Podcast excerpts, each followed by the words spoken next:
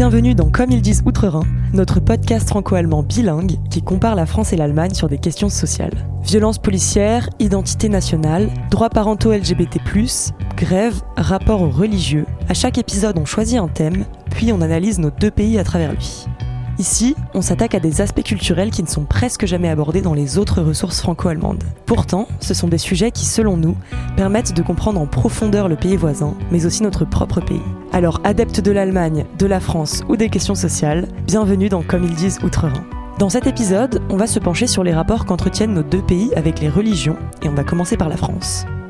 Vous avez peut-être déjà entendu les mots God bless America, que Dieu bénisse l'Amérique, ou God save the Queen, que Dieu protège la reine, souvent prononcés par des politiques états-uniens ou britanniques. Eh bien en France, on ne les entendrait jamais dans la bouche d'une personnalité politique. Connue pendant longtemps comme, je cite, la fille aînée de l'Église, la France a depuis la Révolution de 1789 un rapport assez conflictuel avec tout ce qui touche aux religieux. Elle prône un modèle de séparation très strict entre État et religion, et c'est notamment au nom de cette séparation que notre pays multiplie, depuis les années 2000, les législations autour des signes religieux, en particulier des signes religieux musulmans.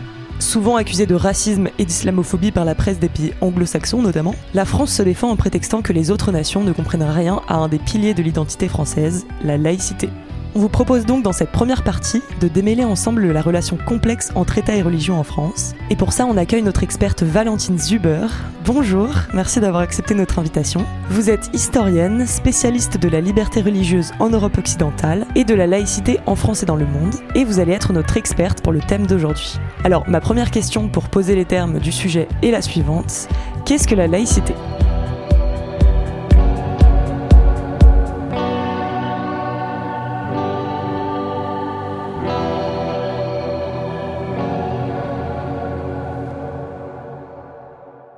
Alors, euh, une définition de la laïcité, euh, déjà, ça implique euh, des choix, parce que la laïcité, dans le débat public, prend différentes formes, il y a différentes conceptions de la laïcité, et qui s'affrontent très souvent.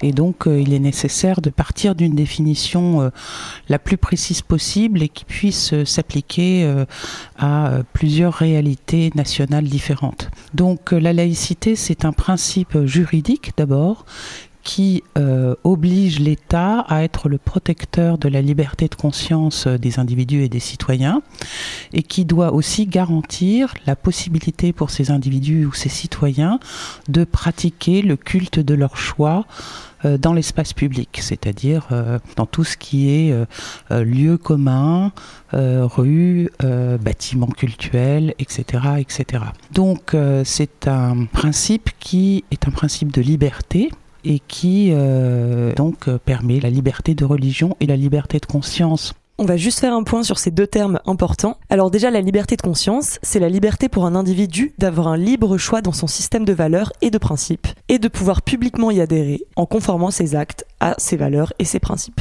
La liberté de conscience inclut donc la liberté de croyance, la liberté de religion, mais aussi celle de ne pas en avoir.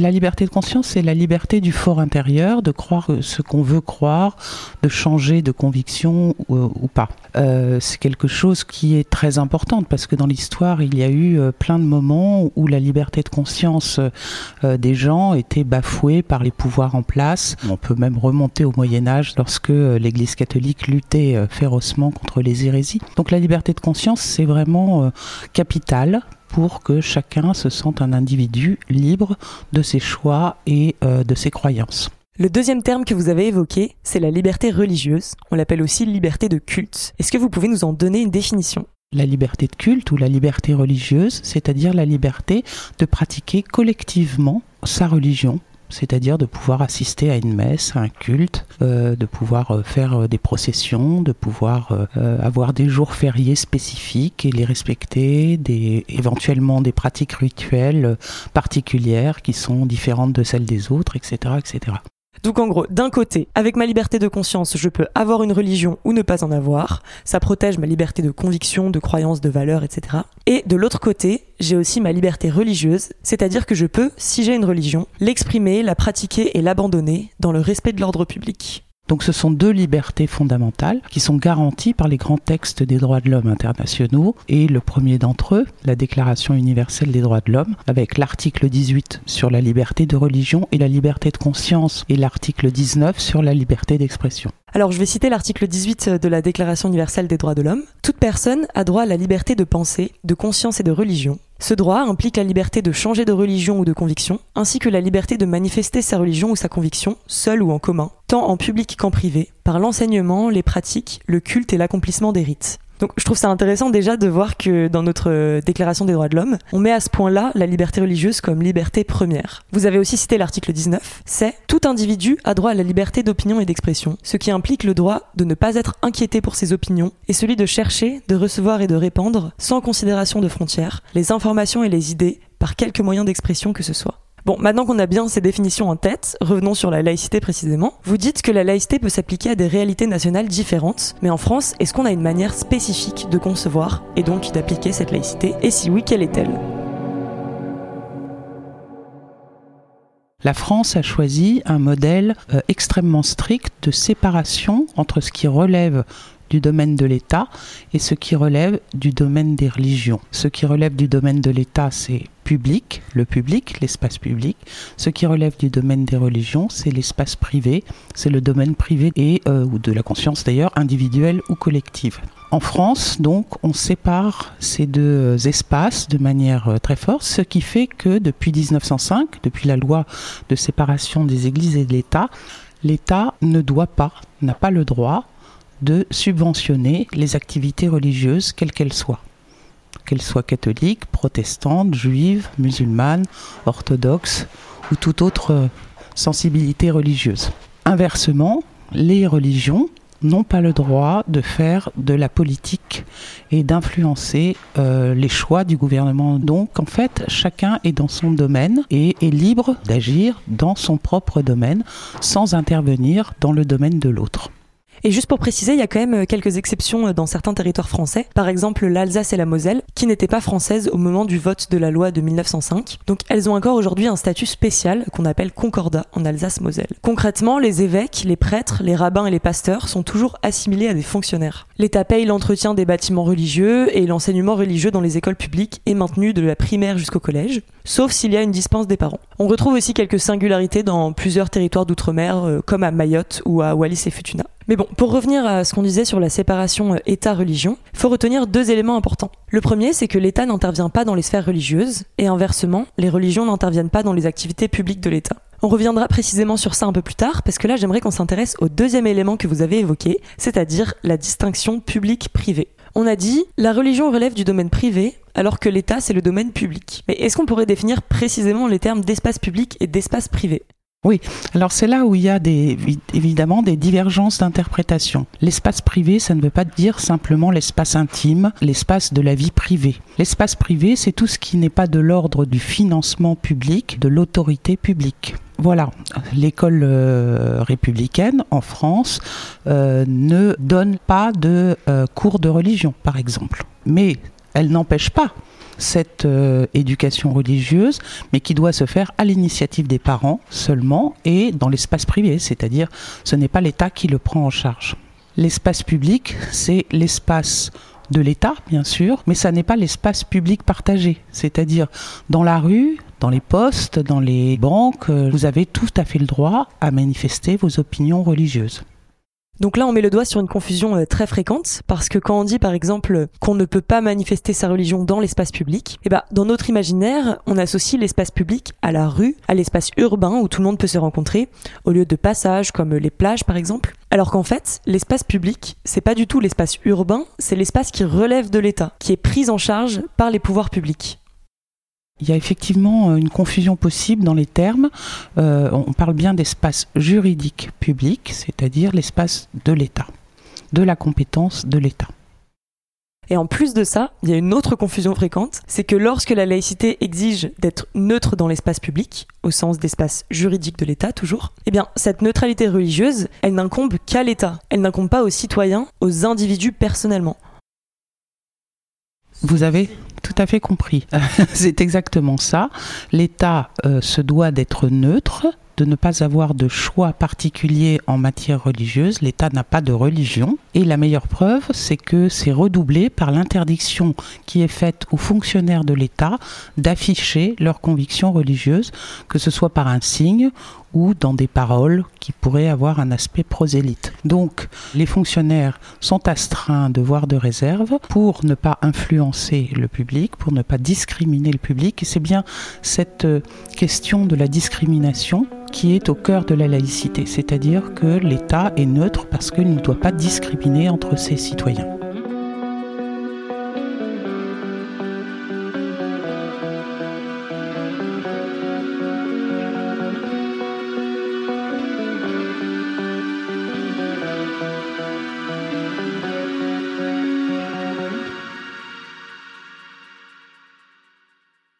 Donc parce que l'État est neutre religieusement parlant, les personnes qui le représentent doivent aussi être neutres. Donc par exemple, les professeurs dans une école ne doivent pas montrer de signes d'appartenance religieuse dans l'exercice de leur fonction, parce qu'à ce moment-là, ils sont le visage de l'État. Ils sont les représentants de l'État. Or, l'État a un devoir de neutralité. Mais si on reste sur l'exemple de l'école, les élèves, ils sont pas là en tant que représentants de l'État. Donc est-ce que aussi, ils doivent être neutres religieusement parlant?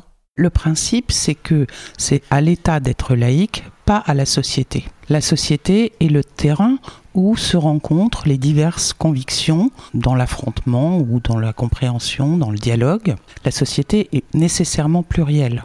Et donc, en bonne laïcité, l'État euh, a un devoir de réserve, les fonctionnaires qui le représentent aussi, pas les citoyens qui ont recours au service de l'État.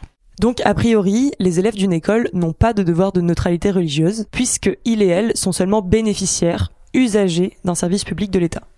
Depuis quelques années, il y a eu des conflits, euh, en particulier autour des signes religieux euh, musulmans. Et euh, en ce qui concerne l'école, on est revenu sur cette doctrine, c'est-à-dire qu'on a décidé que dans le cadre de l'école publique, les signes religieux, les affirmations de foi n'étaient pas les bienvenus parce que cela troublait finalement l'ordre public de l'école et ça, euh, ça avait des conséquences néfastes sur l'apprentissage des enfants. Et donc depuis le 15 mars 2004, il y a une loi qui interdit les signes religieux trop visibles sur les élèves, euh, que ce soit les foulards euh, dits islamiques, les grandes croix ou, ou les kippas ou toute autre sorte de signes religieux.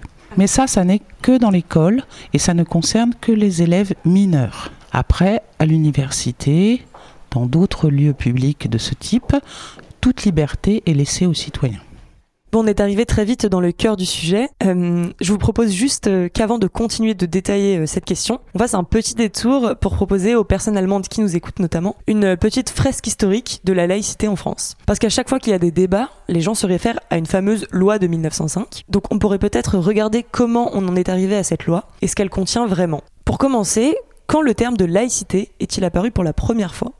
Alors, le terme de laïcité est apparu assez tardivement au milieu du 19e siècle, euh, mais ça ne veut pas dire que la réalité de, de ce principe n'a pas commencé à exister plus tôt. En fait, moi, je situerais le début enfin, d'une première laïcité avec l'œuvre de la Révolution française et l'article 10 de la Déclaration des droits de l'homme et du citoyen, qui est le premier article qui permet toute liberté de croyance aux citoyens français quelle que soit donc leur religion, ils sont citoyens à égalité.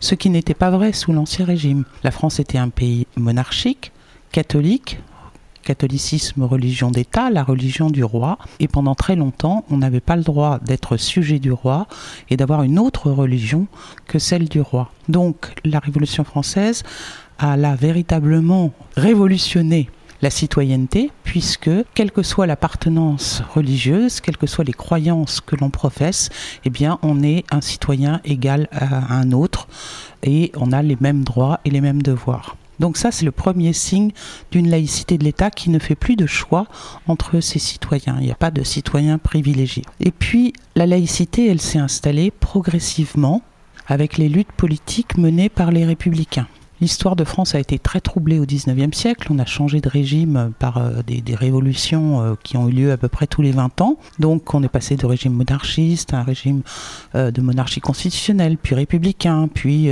empire, et enfin de nouveau les républicains. Voilà, donc a l'idée qu'à la base, la laïcité, c'est un moyen pour la République d'asseoir son pouvoir contre le catholicisme, qui a été un fervent défenseur de la monarchie. Du coup, les mouvements républicains mettent petit à petit en place la laïcité, et ensuite, qu'est-ce qui se passe? Et donc à la fin du 19e siècle, les républicains ont voulu approfondir cette laïcité de l'État. Ils l'ont fait en laïcisant les différentes institutions qui étaient autrefois dirigées par des religieux, et par l'Église catholique en particulier. Ainsi, ils ont laïcisé l'école, donc ils ont créé une école publique laïque qui euh, devait être d'ailleurs obligatoire enfin, pour tous les enfants euh, de la République. Donc grosse étape avec les lois Jules Ferry qui crée l'école laïque en 1882. Ensuite, ils ont laïcisé le personnel enseignant, qui était euh, soit des prêtres, soit des religieuses. Et donc en 1886, c'est la loi Goblet. Donc les enseignants à l'école publique doivent être forcément des laïcs. Et puis, ils ont laïcisé l'hôpital. Ils ont créé un hôpital public qui n'était plus détenu par des congrégations religieuses. Et puis, ils ont laïcisé la justice en euh, supprimant le serment euh, à Dieu qui était demandé en ouverture des procès, par exemple. Ils ont laïcisé les cimetières qui étaient autrefois seulement détenus par euh, les autorités catholiques et donc qui pouvaient faire des problèmes pour les personnes qui n'étaient pas catholiques, qu'elles soient juives ou protestantes à l'époque. Et puis ils ont laïcisé comme ça pratiquement toutes les institutions et ça s'est fait de manière euh, assez rapide puisque euh, en une dizaine d'années, toutes les institutions détenues par l'Église ont été euh, laïcisées, c'est-à-dire qu'on a créé des institutions proprement républicaines et laïques. Ça ne veut pas dire qu'on ait supprimé les institutions religieuses, on a doublé si vous voulez, et on a petit à petit, et c'est peut-être ça qui fait une différence très forte avec l'Allemagne, euh, les institutions religieuses, que ce soit des institutions euh, d'éducation, de santé ou autres, ne sont pas reconnues par l'État comme étant un service public. C'est un service privé, et ça relève du domaine juridique privé. Et en revanche, il y a pour toutes ces institutions très importantes pour la vie en société, il y a un pendant public. Il y a donc une référence dans l'espace public, une administration publique et laïque. C'est-à-dire qu'en France, pour chaque institution, il y a un pendant public. On a toujours des institutions privées, bien sûr. On a par exemple des écoles et des hôpitaux catholiques. Mais ces institutions ne sont pas reconnues par le service public. Et surtout, elles sont systématiquement doublées par un équivalent public. Je précise tout ça parce que en Allemagne, c'est pas du tout la même chose, on le verra dans la suite de l'épisode, mais il y a des missions de service public qui sont complètement déléguées à certaines religions, notamment des institutions de santé ou d'éducation, et euh, ces religions ont un statut particulier qui s'appelle corporation de droit public. Mais bref, est-ce que ce mouvement de séparation avec le religieux, il a été commun plus largement à nos voisins européens? La situation est assez commune hein, dans les pays proches et, j'ai une collègue qui travaille d'ailleurs sur ces effets transnationaux. Et cette période 1870-1890, donc euh, en gros une vingtaine d'années, est marquée dans la plupart des pays européens par une reprise en main de l'État des différentes fonctions euh, qui euh, étaient occupées par les institutions religieuses. alors ça s'est fait de manière plus ou moins brutale. En Allemagne, ça a été assez brutal vis-à-vis de l'Église catholique puisqu'on a parlé de culture camp, enfin de combat de civilisation, de combat de culture. En France, euh, ça a pris aussi des aspects euh, très euh, dirigistes. Hein. L'État s'impose et décide. Hein. La souveraineté de l'État est première, mais ça n'a peut-être pas été jusqu'à des persécutions ou alors à la marge, à quelques moments, il y a des persécutions contre les congrégations que l'on considère comme étant des organes assez dangereux, de où, des choses pas très claires se passent, etc. Et l'État reprend la main en interdisant ces congrégations.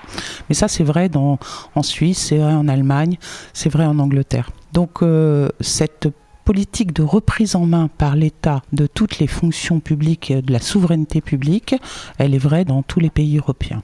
En France, ça a pris cette forme de doubler les institutions déjà existantes par une institution publique. Euh, dans d'autres cas, ça a pris d'autres formes.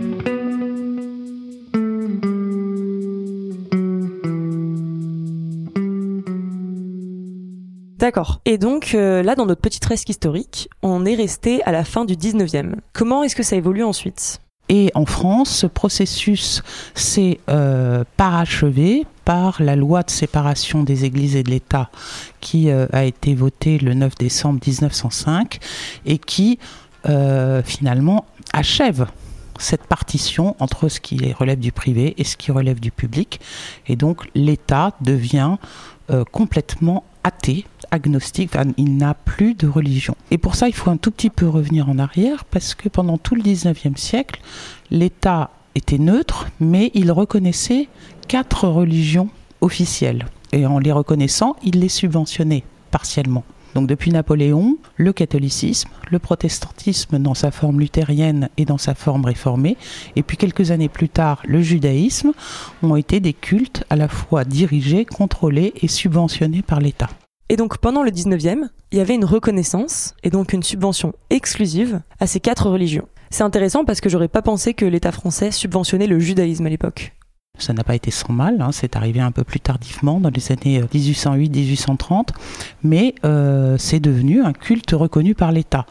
Et euh, ça a d'ailleurs été salué dans l'Europe entière parce que les autres États ont suivi cet exemple, mais beaucoup plus tardivement. Hein. et les Juifs ont été reconnus comme des citoyens à part égale avec les autres de manière tout à fait euh, étalée dans le temps euh, tout au long du 19e siècle. Alors qu'en France, ça a été assez immédiat. C'était déjà dit sous la Révolution française, mais là, c'est acté par cette reconnaissance publique de l'État. Donc, pendant tout le 19e siècle, il y a toujours un lien fort entre les cultes reconnus officiels et l'État, mais l'État ne choisit pas entre eux. L'État reste neutre et ne fait pas de discrimination entre ces quatre différents cultes. À partir de 1905, ce système est aboli et l'État ne subventionne aucun culte.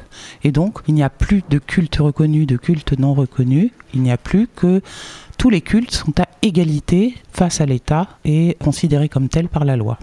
Et du coup, quelles sont les implications de cette fameuse loi de 1905 elle va réorganiser euh, les relations entre l'État et les cultes, parce que ne plus être reconnu, c'est une chose, mais néanmoins, comme tout mouvement collectif, les religions ont affaire avec la société, ont affaire avec euh, la vie euh, publique du pays, et donc l'État doit avoir un œil là-dessus.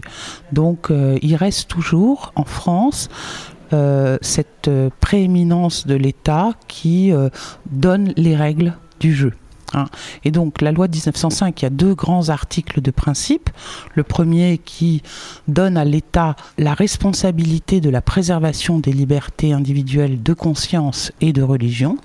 Et le deuxième article qui énonce que euh, l'État ne doit plus euh, subventionner aucun culte. On peut d'ailleurs citer ces deux articles qui énoncent les grands principes de la loi du 9 décembre 1905. Article 1. La République assure la liberté de conscience. Elle garantit le libre exercice des cultes, sous les seules restrictions éditées ci-après, dans l'intérêt de l'ordre public. Ensuite, article 2. La République ne reconnaît, ne salarie ni ne subventionne aucun culte. En conséquence, à partir du 1er janvier qui suivra la promulgation de la présente loi, seront supprimés des budgets de l'État, des départements et des communes, toutes dépenses relatives à l'exercice des cultes pourront toutefois être inscrites au dit budget les dépenses relatives à des services d'aumônerie et destinées à assurer le libre exercice des cultes dans les établissements publics tels que les lycées, collèges, écoles, hospices, asiles et prisons.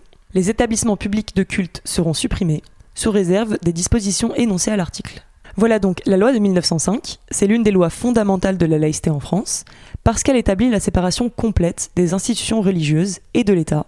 Mais c'est aussi intéressant de voir qu'avec son article 1, elle met en avant la liberté de conscience et de culte comme liberté première pour tous les citoyens, sauf si cela porte atteinte à l'intérêt de l'ordre public. Et la suite de la loi, ce sont les modalités d'application et la manière dont les relations vont se faire entre les responsables des cultes, les différents lieux de culte dans l'espace public et euh, l'État et les collectivités territoriales.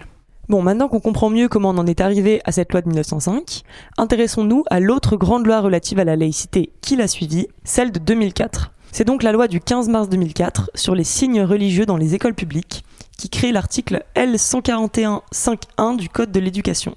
Je vais commencer par la citer. Dans les écoles, les collèges et les lycées publics, le port de signes ou tenues par lesquels les élèves manifestent ostensiblement une appartenance religieuse est interdit. Le règlement intérieur rappelle que la mise en œuvre d'une procédure disciplinaire est précédée d'un dialogue avec l'élève. Ma première question, est-ce que la loi de 2004 vient modifier celle de 1905 Parce que d'une certaine manière, on pourrait penser que cette loi de 2004, elle s'éloigne de l'esprit de celle de 1905 qui posait la liberté religieuse comme liberté première. Alors, la loi de 2004 ne change pas la loi de 1905. La loi de 1905, évidemment, elle avait des grands articles de principe et puis, comme je vous disais, des articles d'application, dont certains, quand ils ont été finalement appliqués, par exemple sur euh, la fin des émoluments des prêtres, hein, on n'a pas arrêté de salarier les prêtres du jour au lendemain. On a arrêté de les salarier pour les nouveaux, mais en revanche, ceux qui étaient euh, déjà là, eh bien, on les a salariés jusqu'à leur retraite et leur mort. Donc, c'est des articles d'application. Évidemment, au bout d'un certain nombre d'années, euh, ces articles ne servent plus à rien. Donc, on les a retirés de la loi euh, et ça marche toujours. Donc, elle a été modifiée à, de multiples reprises, mais elle n'a pas été modifiée dans le sens profond de la philosophie politique qu'elle sous-tend. En revanche, oui, alors il y a eu, depuis les années 2000, quelques lois qui ont précisé encore euh, le statut des individus sous euh, la responsabilité d'un État laïque.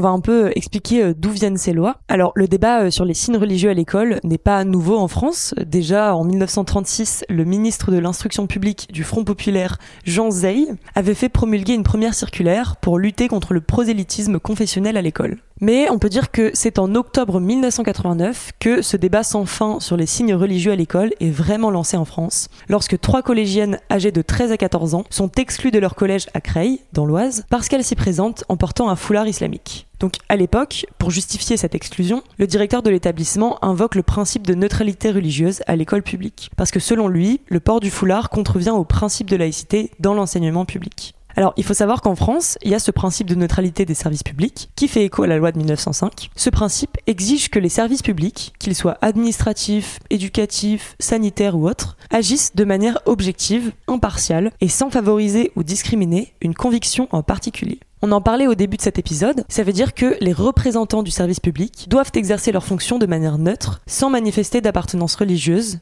politique ou philosophique. L'idée derrière, c'est de, je cite, préserver la neutralité de l'État et assurer l'égalité de traitement de tous les usagers du service public. Parce que, comme on le disait au début, ces agents des services de l'État, donc ça peut être le conseiller Pôle emploi, la juge dans un tribunal, une personne à la sécurité sociale, une prof dans une école publique, eh bien ces agents représentent l'État à ce moment-là. Ils sont le visage de l'État. C'est pour ça qu'ils doivent être neutres lorsqu'ils exercent leurs fonctions. Voilà donc dans les espaces publics, au sens d'espace juridique de l'État, toujours, donc école publique, administration, justice, défense, etc., les agents de service public ont ce devoir de neutralité religieuse. Voilà, donc on a ce principe de base de neutralité du service public, mais le truc c'est qu'en 1989, c'est pas une professeure qui est arrivée avec un foulard, c'est une élève, enfin c'est des élèves. Or, comme on le disait plus haut, de base, la neutralité religieuse, elle incombe à l'État et aux agents de l'État, mais elle n'incombe pas aux usagers, aux bénéficiaires du service public. Elle n'incombe pas à la société en fait. Donc en l'occurrence, si on suit ce principe, la neutralité religieuse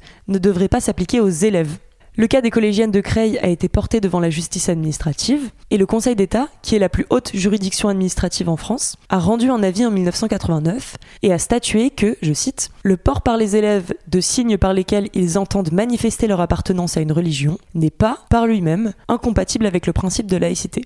Ça voulait donc dire que le port du foulard islamique ne pouvait pas être interdit de manière générale et absolue dans les établissements scolaires publics. Par contre, l'avis précisait en effet que le port du voile pouvait être restreint s'il constituait un acte de prosélytisme ou s'il perturbait le bon fonctionnement de l'établissement. Et donc, dans les années qui ont suivi, le gouvernement a laissé le choix aux enseignants eux-mêmes de savoir s'ils acceptaient ou non une personne qui porte le foulard en classe. Et ça s'est vite senti qu'il fallait faire quelque chose pour trancher. Et donc, les pouvoirs publics ont adopté en 2004 cette loi, dont on parlait tout à l'heure, sur l'interdiction des ports ostentatoires de signes religieux à l'école. Bon, et qu'est-ce qu'il s'est passé après ça? Ensuite, il y a une deuxième loi qui montre aussi cette intolérance française à la visibilité religieuse, qui est la loi dite contre la burqa une certaine allergie à la visibilité religieuse en France, donc je vous explique les tenants. Et donc euh, ça a été cette loi donc contre la dissimulation du visage, mais qui visait en fait explicitement euh, ce vêtement. Euh, de culture islamique qui s'appelle le niqab, donc qui cache l'entièreté du visage sauf les yeux. Mais néanmoins, ça n'est pas une loi véritablement de laïcité parce qu'elle a été motivée par la sécurité. Elle interdisait non seulement le voile intégral, mais elle interdisait aussi les casques intégraux dans les espaces fermés ou des, des choses comme ça. Voilà donc pour préciser un peu, en mars 2010, le Conseil d'État estime que l'interdiction du voile intégral dans l'espace public, en s'appuyant sur la laïcité, n'est pas viable. Et pourtant, quelques mois plus tard, en octobre 2010, le gouvernement adopte quand même une nouvelle loi qui interdit le voile intégral dans l'espace public. Donc comment c'est possible? En fait, pour justifier cette loi, ils en ont fait une loi de sécurité. Ils ont mis en avant la sécurité publique et la lutte contre la fraude. Comme toujours, ces lois, euh, elles ont euh, souvent un intitulé très large, mais elles ont une, visée très particulière et généralement c'est euh, contre des habitudes ou des initiatives de nature religieuse et en particulier musulmane. Donc il y a eu cette loi de 2010 et puis là, beaucoup plus récemment, la loi du 24 août 2021 qui est une loi qui a été prise après l'assassinat du professeur Samuel Paty, professeur qui a été euh, euh, sauvagement assassiné à la sortie de ses cours parce qu'il avait montré des caricatures de Mahomet lors d'un cours d'instruction civique à l'école.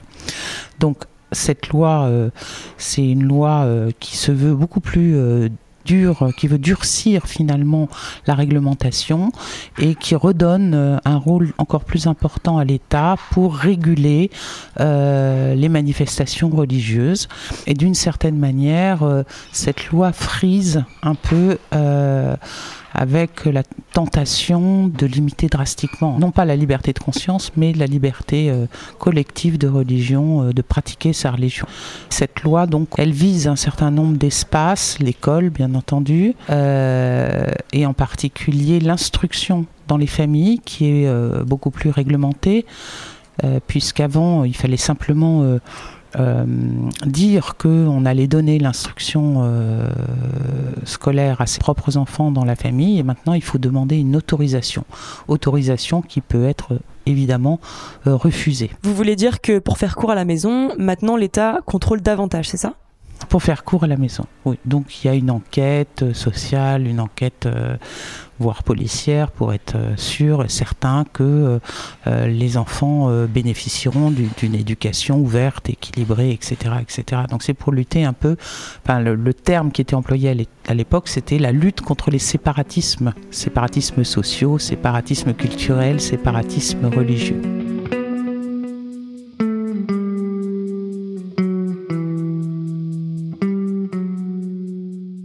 Et cette loi de 2021 impose de nouvelles obligations de gouvernance et de transparence comptable et financière aux associations culturelles et aux associations dites mixtes ayant des activités culturelles. Pour percevoir une subvention, les associations doivent s'engager à respecter, je cite, les principes de liberté, d'égalité, de fraternité et de dignité de la personne humaine, ainsi que les symboles de la République mais aussi à, je cite, ne pas mettre en cause le caractère laïque de la République et à s'abstenir de toute action portant atteinte à l'ordre public. En cas de manquement, l'autorité publique pourra exiger la restitution des subventions versées. Et il y a à présent une obligation de formation à la laïcité pour les enseignants et les fonctionnaires, ainsi qu'une obligation de désigner un référent laïcité dans toutes les administrations publiques. Et je me permets de rebondir sur ça parce que euh, dans le premier épisode sur l'identité nationale, notre experte Sophie Guerre de la Tour expliquait justement qu'en France, on avait une grande méfiance envers les communautés, envers les corps intermédiaires, entre guillemets, qu'ils soient religieux, culturels ou politiques d'ailleurs. En fait, nos particularismes, nos identités communautaires, entre guillemets, sont perçus comme une menace pour notre identité de citoyen pur. Parce que dans la tradition française, l'idée c'est que être citoyen français, c'est justement faire abstraction de ces particularismes. Et dans cette loi de 2021, par exemple, on le ressent assez fort. Oui, oui, absolument. Il y a une tradition en France qui remonte là aussi à la Révolution française, qui euh, fait que on se méfie terriblement de ce qu'on appelle les corps intermédiaires, c'est-à-dire en fait la société civile. Hein. il y a une méfiance envers la société civile. Il y a en France, il y a d'abord l'État, qui est euh, omnipotent presque, et puis les individus. Hein. Et la Déclaration des droits de l'homme et du citoyen, elle s'adresse à des individus, elle s'adresse certainement pas à des groupes. Donc le collectif n'est pas très valorisé en France. Et typiquement, les religions, les cultes fonctionnent collectivement. Hein. Euh, c'est un des aspects majeurs d'une religion, c'est que en plus d'une croyance, il y a des pratiques collectives et des revendications collectives. Et donc en France, c'est vrai qu'il y a une méfiance très forte dans les groupes qui pourraient avoir des revendications euh, jugées abusives et qui pourraient aussi avoir une fonction oppressive vis-à-vis des individus. La liberté en France, c'est surtout la liberté individuelle qui est valorisée. Et c'est intéressant de parler des libertés individuelles comme des libertés premières dont l'État français est censé être protecteur. Parce que si on revient à la question du foulard, par exemple, finalement, la liberté des individus de choisir de pouvoir porter leur foulard ou non, là, elle n'est pas vraiment respectée. Et d'ailleurs, on trouve les premières traces de tout ça pendant la colonisation française. En fait, à cette époque, euh, il y a eu des phénomènes de dévoilement public des femmes, à qui on a enlevé leur voile de force, notamment en Algérie. Et l'excuse officielle, entre guillemets, euh, pour faire ça, c'était de dire qu'on voulait offrir aux personnes colonisées cet idéal français d'émancipation et de liberté. Alors bon, qu'en réalité, la France cherchait tout simplement à contrôler encore plus les populations colonisées, avec une série de politiques euh, qui visaient à transformer les sociétés colonisées pour les assimiler de force à la culture et aux normes françaises. Donc en anéantissant d'une certaine manière l'identité algérienne dans ce cas-là. Et les femmes musulmanes étaient très souvent ciblées par ces politiques, notamment à travers leurs vêtements, parce qu'en fait, leur tenue vestimentaire traditionnelle était justement un symbole de leurs différences culturelles et religieuses. Et d'ailleurs aussi parce que ces vêtements étaient un symbole de l'inaccessibilité sexuelle des femmes musulmanes pour les colons européens. Et par exemple, on pouvait voir dans les rues d'Alger à l'époque des affiches de propagande sur lesquelles on pouvait lire N'êtes-vous pas jolie? Dévoilez-vous, etc.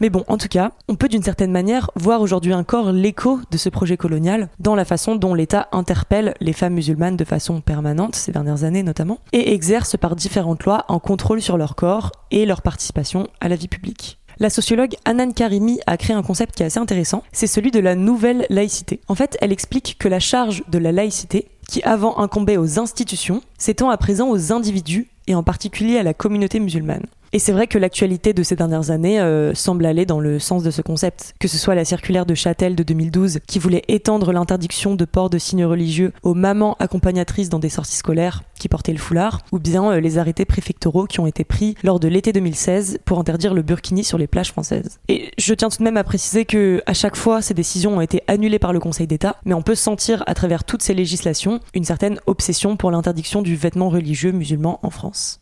En plus, l'État est-il vraiment neutre de toute influence religieuse? Parce que la France a quand même été bercée par le catholicisme pendant des siècles, et il y a des restes de ça euh, assez forts aujourd'hui encore. Ça peut paraître anecdotique, mais euh, beaucoup de nos jours fériés sont calés sur le calendrier catholique. Les cantines publiques euh, proposent du poisson tous les vendredis en lien avec la tradition chrétienne. Alors évidemment, euh, dans chaque débat sur la laïcité, on essaie toujours de savoir ce qui relève du religieux et ce qui relève du culturel. Mais au-delà de ça, il semble qu'il y ait quand même des restes du pouvoir catholique en France et qu'il y ait une certaine tolérance de la politique envers lui. Donc est-ce que toutes les religions en fait sont vraiment égales dans leur rapport à l'État? Oui, euh, vous avez euh, tout à fait raison. L'État se doit d'être neutre. Alors, personne ne dira que l'État est moins neutre qu'on ne le croit. Néanmoins, effectivement, il y a une culture chrétienne et une culture chrétienne catholique qui a traversé hein, les âges. Donc, il y a évidemment cette empreinte culturelle très forte qui persiste. Deuxième empreinte culturelle, euh, l'État a des relations maintenant plutôt bonnes avec l'Église catholique, mais il a tendance à appréhender les autres religions comme des églises catholiques qui ne seraient pas catholiques, c'est-à-dire euh, qui prendraient la même forme, etc. Pour l'islam, c'est très compliqué, parce qu'il n'y a pas de chef euh, hiérarchique de l'islam en France. Il n'y en a pas dans le monde non plus. il y a différentes écoles, différentes tendances, différentes sensibilités. Euh, mais ça ne fonctionne pas de manière hiérarchique comme l'Église catholique, où il y a un chef dont on peut avoir un interlocuteur. Et euh, une grande partie de la politique euh, d'intégration de l'islam en France faite par l'État, c'est d'essayer de créer un organe représentatif, donc de calquer la forme Église, si vous voulez, pour l'appliquer à l'islam. Et en général, il n'y arrive pas. Hein. Il y a eu des projets depuis les années 90 successifs qui ont tous lamentablement échoué. Et le dernier en date, qui était le Conseil français du culte musulman, a été désavoué par le gouvernement l'année dernière. Donc pour l'instant, rien ne le remplace véritablement. Donc on a, pour les pouvoirs publics, euh, la grande difficulté, c'est de trouver un interlocuteur qui puisse représenter euh, les personnes musulmanes en France. Côté judaïsme, ils en ont un, même s'il y en a plusieurs, si le grand rabbin n'est pas représentatif de l'ensemble du judaïsme français, mais traditionnellement, depuis le 19e siècle, c'est le grand rabbin et le consistoire qui sont les interlocuteurs. Le catholicisme, c'est pas difficile, c'est euh, la conférence des évêques de France ou l'archevêque de Paris. Euh, pour les protestants, euh, qui sont aussi très divisés en petites églises, etc., il y a eu la création d'une fédération avec un président de la fédération qui est élu tous les quatre ans régulièrement. Et donc là aussi, il y a un interlocuteur. Merci de votre réponse. J'ai une dernière question en écho à notre introduction. Aux États-Unis, par exemple, un président ou une présidente peut jurer sur la Bible pendant son investiture. Et d'ailleurs, peu de personnes le savent, mais euh, il ne s'agit pas forcément de jurer sur une religion, mais de jurer sur la chose la plus importante pour soi. Donc ça pourrait très bien aussi être la Constitution. Mais en tout cas, on n'imaginerait pas du tout ça en France, d'avoir un président qui jure sur une religion. En Allemagne aussi, il y a une mention de Dieu dans le préambule de la Constitution, et les politiques prêtent souvent serment dessus. Alors pourquoi nous, ça nous semble pas vraiment possible? Qu'est-ce que ça veut dire au fond de notre rapport aux religieux? Il y a autant de laïcité que d'état de droit. Mais si on compare deux systèmes qui, a priori, apparaissent un peu comparables, c'est-à-dire le système américain et le système français, tous les deux sont des laïcités de type séparatiste, c'est-à-dire que l'État a son domaine et les religions relèvent du domaine privé et l'État n'a pas à se mêler de théologie ou d'organisation même euh, religieuse et inversement les religions euh, doivent s'abstenir de s'introduire dans le domaine de l'État. Bon, alors pour les États-Unis, c'est beaucoup plus ancien. Ça date de 1791, euh, du premier amendement de la Constitution qui euh, va ériger ce mur entre les églises et l'État. Mais la conception de la laïcité est fort différente. Pourquoi on a fait ce mur de séparation aux États-Unis? C'est pour que toutes les personnes qui habitaient aux États-Unis avaient fui des persécutions religieuses, des persécutions religieuses qui étaient menées par les églises officielles des différents pays concernés. Eh bien, les insurgents américains qui se sont révoltés, qui ont fondé euh, les États-Unis d'Amérique, ils ont voulu qu'il n'y ait plus la possibilité pour l'État de soutenir une religion plus qu'une autre et donc éventuellement de persécuter les autres religions. Donc la séparation, c'est une manière de, pour les églises, pour les différents mouvements religieux, de se protéger de l'oppression de l'État. En France, le concept est tout à fait différent. c'est pas pour euh, protéger les églises de l'État, c'est pour protéger l'État de l'ingérence politique des églises. Donc on est vraiment là dans deux, deux manières. Du coup, ça a des répercussions jusqu'à aujourd'hui. Aux États-Unis, la liberté religieuse, c'est absolument premier. Hein. Et ça peut permettre à des gens, par exemple, de refuser de vendre un gâteau à un couple homosexuel parce que euh, il y va de la liberté religieuse du pâtissier euh, qui est choqué par euh, cet état de fait. Donc la liberté religieuse est première aux États-Unis. Ah ben on ne peut pas comprendre parce que pour nous la laïcité c'est l'absence de religion très souvent. Dans la Vulgate commune, la laïcité, c'est quelque chose qui exclut le religieux de l'espace public, qui fait que les gens doivent être discrets dans leur manière de montrer leurs appartenances, etc. Il y a effectivement cette idée plutôt d'assimilation à la citoyenneté et qui doit faire fi des différences. Euh, aux États-Unis, la différence, elle est plutôt jugée de manière positive. Il faut se rappeler que la devise américaine, c'est e pluribus unum, c'est-à-dire euh, du pluriel ne faisons qu'un. Donc il y a une valorisation du pluralisme. Alors qu'en France, le pluralisme, c'est toujours, ça c'est peut-être aussi euh, un souvenir catholique, c'est l'unité se fait un peu dans l'effacement euh, des particularismes. En France, la liberté religieuse, elle est importante, mais euh, dans la mesure où elle ne euh, contrevient pas à la philosophie républicaine de l'État. Et donc il y a un contrôle beaucoup plus fort des manifestations religieuses afin que celles-ci euh, ne débordent pas et n'amènent pas à une révolte des personnes religieuses contre l'État. Tout ça a été largement aidé, si je puis dire, par euh, la succession d'attentats qu'on a connus sur le sol français depuis 1995 et qui sont tous des attentats euh, à coloration religieuse et en particulier euh, islamiste. Mais la mémoire est courte. Je veux dire, il n'y a pas que les islamistes qui ont été ou qui sont des terroristes.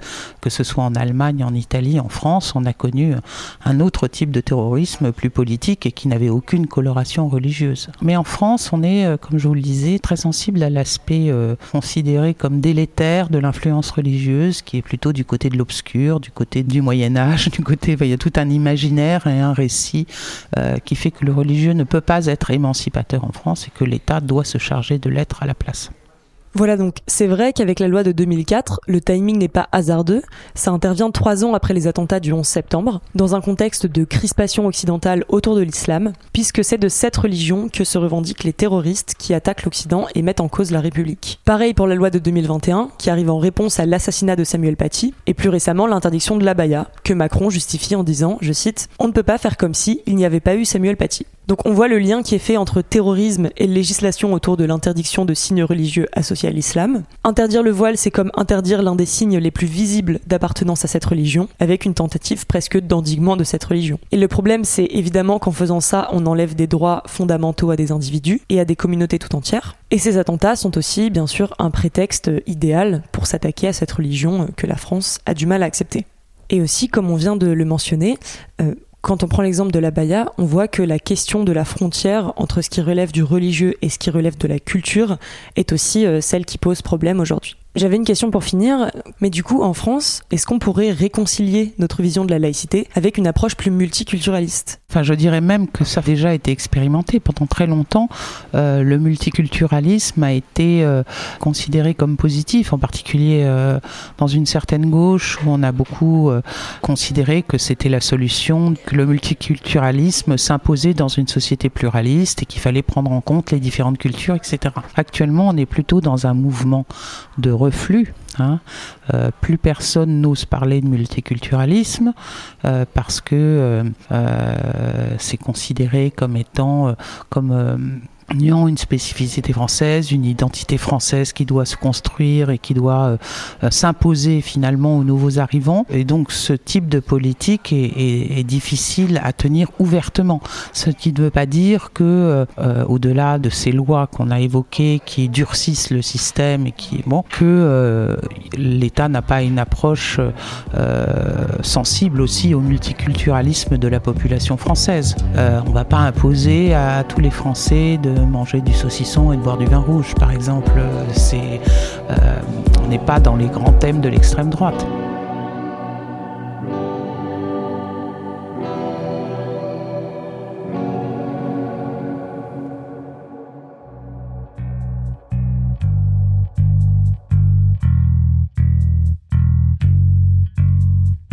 Va rester sur ça. Euh, au nom de l'équipe, merci beaucoup Valentine Zuber d'avoir accepté notre invitation et d'avoir répondu à nos questions. Merci également à toutes les personnes qui nous écoutent. On espère que ça vous a plu et que vous avez hâte de découvrir ce qu'il en est de l'autre côté du Rhin, car maintenant, place à l'Allemagne. Comme ils disent Outre-Rhin est un podcast créé et animé par Atina Gendry et soutenu par le Fonds citoyen franco-allemand.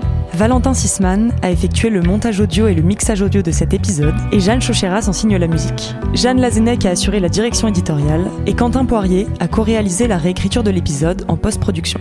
Enfin, Yann Schwartz a assuré l'intégralité de la traduction du français vers l'allemand. Si cet épisode vous a plu, n'hésitez pas à le noter et à le partager autour de vous.